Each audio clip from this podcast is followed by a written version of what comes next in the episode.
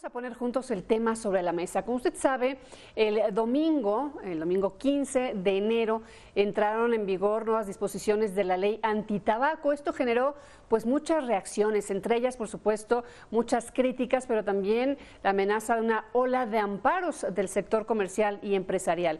Y la pregunta que nos hacemos en Mega Noticias, el tema sobre la mesa, es cómo podemos interpretar estas restricciones. ¿Realmente se va a afectar o se va a, a de alguna forma vulnerar la reactivación económica que tanto nos hace falta. Raúl Frías Lucio, director editorial de Meganoticias, y Víctor Hugo Hernández, buenas tardes y los saludo con gusto. Hola Marta, Marta Reyes, gracias. Es un tema que tiene muchas aristas, Víctor, ¿sí? Así Sin es, duda, sí, cómo no, eh, claro.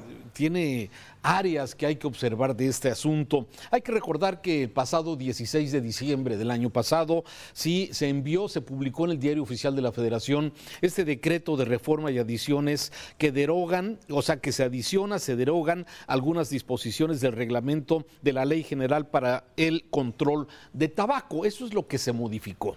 ¿Qué se pretende? Bueno, queremos interpretar que lo que se busca es inhibir que la gente siga fumando. Y ahora se incluye, sí, lugares concurrentes. Lugares concurrentes, que esa es la palabra clave de este tema. Lugares como las playas, como las terrazas, los estadios y bueno, pues son muchos centros de espectáculo, sí, paradas de autobuses o de camiones, sí, y todo esto de alguna forma sí, para muchas personas puede ser, es que se están violentando los derechos ciudadanos, ¿sí? Estamos con donde en el país donde se prohíbe prohibir, se está prohibiendo. Sí, entonces, bueno, tiene muchas aristas en ese sentido. Pero me parece que eh, hay temas dentro de este asunto que estaría justificado que el gobierno, sí, ante el alto costo que representa un sistema de salud deficiente como el que tenemos, en donde una enfermedad como cáncer, una enfermedad que puede ser eh, efisema pulmonar, una enfermedad cardiovascular que provoca precisamente el fumar, sí, pues va a tener un alto costo a fin de cuentas para el presupuesto de salud en México. Y eso, entiendo, sería básicamente la justificación por lo que el gobierno está modificando estas, eh, estos, este reglamento de la ley antitabaco. Dicen Raúl que, el infierno es, es un largo camino de empedrado de buenas intenciones no resueltas, ¿no? Y de algún modo me vino a la mente esa, esa frase porque este, finalmente es cierto, tus derechos terminan donde comienzan los derechos de los demás, estoy de acuerdo. Es cierto que la autoridad tiene la obligación de velar, más que por inhibir tu gusto por el tabaco, cuidar tu salud y las consecuencias que en este caso el tabaco genera. Ya sabemos hoy, con la información que se tiene actualmente, lo que significa ser un fumador pasivo, que no necesariamente tienes tú que estar fumando, basta con que estés cerca de alguien que te esté acercando el humo para poder ser propicio o arriesgarte a una enfermedad de tipo pulmonar. En ese sentido, creo que la autoridad está en su papel. Claro, el asunto es los cómo, los cómo y las maneras porque finalmente este, entiendo que esto es, una, es un vicio, es, un, es una actividad, pues, que eh, llegar al extremo de prohibirla, tú mencionabas algunos de los lugares, pero son mucho más, patios, terrazas, balcones, parques de diversión, áreas, de áreas deportivas, playas, centros de espectáculos, centros de entretenimiento, canchas, arenas públicas, plazas, mercados, hoteles, cualquier lugar donde haya niños y adolescentes está prohibido. ¿Qué va a pasar con toda la infraestructura de muchos negocios que se esforzaron por tratar espacios, tratar de crear espacios más adecuados para el fumador? Yo recuerdo que oh, llegas a un restaurante ahora y hay un área de no fumar, pero ahora que te obliguen a que el área de no fumar tenga que estar fuera, al aire libre, alejada tantos metros, separada por otra, bueno, implica nueva inversión, nuevo, más dinero, más gasto. Pregunto también dentro de los derechos, ¿hasta dónde tienes tú el derecho a matarte como quieres? Dice, hay quien toma, hay quien se droga, hay quien eh, abusa de, todo y, y, quien fuma. Cada quien puede decidir cómo, cómo, cómo, quiere matarse, ¿no? Finalmente es su derecho. Y esto me lleva a las ventas de las tiendas. Sí. El desastre que va a haber con las pequeñas misceláneas, que muchas de ellas viven de la venta del tabaco libre, de los cigarrillos. En fin, creo que es apresurada la decisión que no incorrecta, pero tal vez apresurada y mal planeada. Bueno, a ver, mm, mm, Déjame, vamos a los datos, porque siempre me parece que a mí siempre me gusta eh, justificar con la información que hay. Si estaba revisando algunos datos interesantes de México, concretamente voy a referir a México. Actualmente en México, de acuerdo con la Secretaría de Salud, fuman de los 126 millones de mexicanos que somos, 15 millones fuman, son fumadores eventuales o de todos los días. De esos 15 millones, sí, el 27%, son, 27 son hombres y el 8% son mujeres. Y de esos, sí, sí, el 10% son fumadores de todos los días. 10% hombres y 3% mujeres como parte, digamos, de quienes tienen, digamos, enraizado este vicio. Otros datos que me parecen interesantes. Ha logrado bajar el consumo de tabaco, las campañas que ha habido eh, desde hace ya muchos años, como esta que mencionabas, de que se prohibía ya en los lugares cerrados fumar y que solamente en lugares con terrazas se podría fumar. Sí, ha, ha venido funcionando. Mira, en la siguiente gráfica que vamos a ver, ¿sí? viene la reducción que hemos tenido, a ver si cambiamos la gráfica, por favor, producción, para poder ver las reducciones. Mira, esto es América Latina. Me parece que de 1990 a lo que es este 2022, que es esta estadística que fue publicada en la revista Lancet, especialista en cuestiones médicas, sí, el, país de Latinoamérica que mayor reducción logró en estos años, 990 a 2022, es Brasil, como lo podemos ver. Mujeres, más mujeres que hombres. Y pero vámonos a México. México las mujeres, un 50% de la gente se redujo, de mujeres se redujo el consumo de cigarro, mientras que de hombres casi un 40%. Ahí lo podemos ver y está México calificado por la OMC entre los países que ha logrado más éxito en la reducción de consumo de tabaco.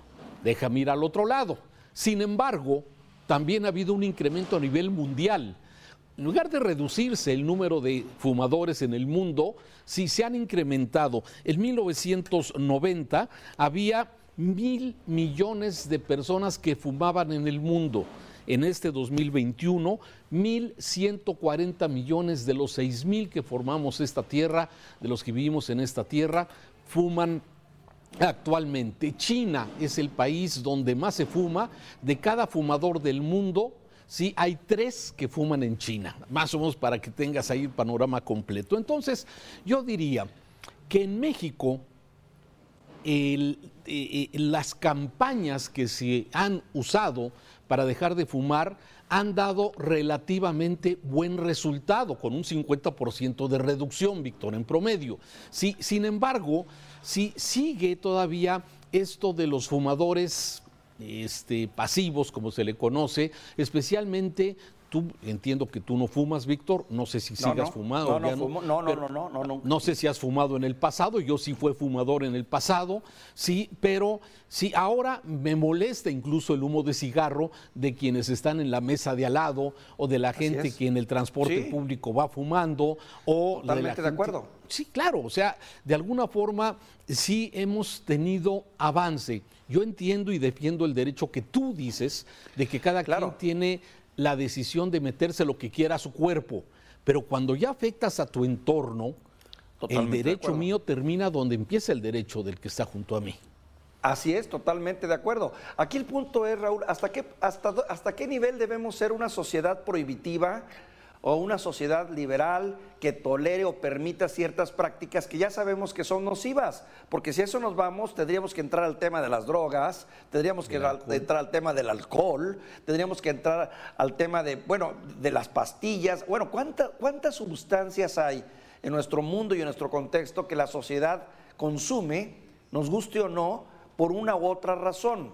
El asunto es, se trata de prohibir, por prohibir, o prohibir razonablemente lo suficiente como para fomentar la salud y, evitar lo que tú dices, que la persona que está a tu lado en un restaurante te esté mandando su humo. Estoy completamente de acuerdo. Pero de ahí a que me, a, que me digas, bueno, pues para fumar tú de ahora en adelante vas a tenerte que ir al, patio de atrás y aparte el patio de atrás va a tener que tener una pared especial y, esa, y aparte va a tener que tener un succionador y aparte va a tener que estar al aire libre. Bueno, no sé, si, no sé si la economía lo da. También eso hay que verlo. Lo vimos con el gobierno federal con el asunto de la pandemia. ¿Cuántas cosas se cometieron er, erróneamente para favorecer la actividad económica y que fueron en detrimento de la salud? Pero el gobierno optó por privilegiar la economía a la salud. Pagamos consecuencias de eso. Es un poco el mismo tema, Raúl. Sí, aunque yo veo una, una gran diferencia. En el caso de la pandemia fue un virus el que invadió, digamos, el mundo, ¿sí? Y el tema del zumo del cigarro es una decisión personal que ha generado hasta el momento, fíjate, datos interesantes, ¿sí? Solamente en un año provoca 7.690.000 muertes según Lancet, ¿sí? En un año. ¿Sí? Esto a nivel mundial, lógicamente, ¿sí? 200 mil millones de años vida perdidos, ¿sí? También por, a consecuencia del tema del tabaco. Y en este caso es donde me parece que está justificado que el gobierno busque, ¿sí? Que el costo que va a tener el atender a las personas que se van a enfermar por fumar, Sí, eso es exacto. Y que lo vamos a tener que pagar todos los mexicanos con nuestros impuestos.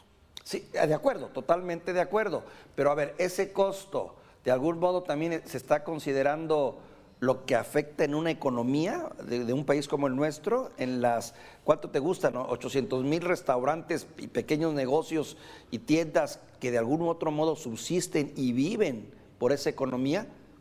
Entonces quitemos los refrescos también. bueno, vamos a ver, ¿no? O sea, a ver, las acciones que han tomado en el mundo para poder inhibir el uso ah, del cigarro eso, es. Eso es interesante. Sí, aumentar los impuestos, que en México se paga bastante más, ¿sí? Claro. Un segundo, campañas para no pro, la prohibición de la promoción de eh, la publicidad y de la promoción. ¿lo ves? Sí.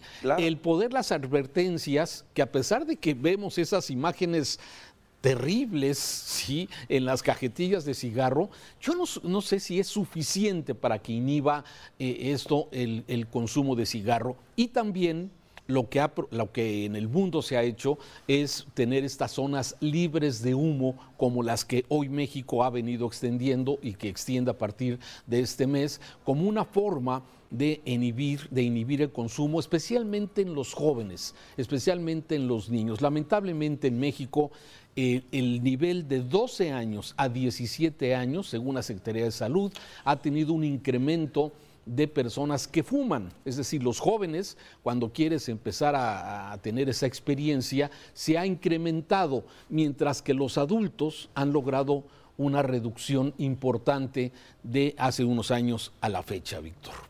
Ahora, la industria del tabaco es una industria que ha tenido una evolución interesantísima, ¿no? O sea, si lo vemos en los 40 o 50, estaba yo viendo anuncios, Raúl, donde se promocionaba en la prensa y en los medios de comunicación que los niños estuviesen en las salas donde estaban fumando los papás, que era de buen gusto y después toda la campaña que se hizo para que las mujeres fumaran, porque no era bien visto que las mujeres fumaran. Se hicieron campañas impresionantes, sobre todo en los Estados Unidos, para crear el, caché, la imagen de que una mujer fumando lejos de ser una mujer de la vida fácil, era una mujer elegante, hasta que lograron meter el hábito del tabaco en muchísimas mujeres.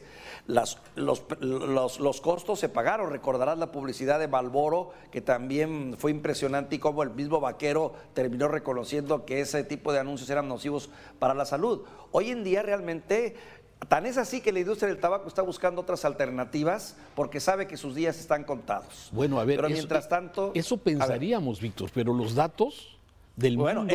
están, me asombró tu dato, ¿eh? Están, el dato que diste. están aumentando los consumidores de cigarro. En Latinoamérica ha reducido, pero en otros lugares del mundo se ha incrementado el número de fumadores. Entonces, que la industria esté, tenga sus días contados, tengo mis dudas. Que en algunos países como Perú, que ha logrado importantes avances en la reducción de fumadores. Sí, destaca el caso de Brasil, destaca el caso de, Costa Rica, de Colombia y de México, pero los mejores resultados los ha tenido sin duda Brasil como uno de los países que han logrado reducir fuertemente el consumo de tabaco. Pero Brasil lo hizo y te pregunto Raúl, y los datos que das me, me llaman mucho la atención tomando medidas tan radicales como las que se están tomando en México o le apostó más a la concientización, a la educación y a la prevención? Desconozco el caso en concreto de Brasil, pero la Organización Mundial de la Salud habla de estas cuatro acciones que ya mencioné, de la cual México está participando con la limita,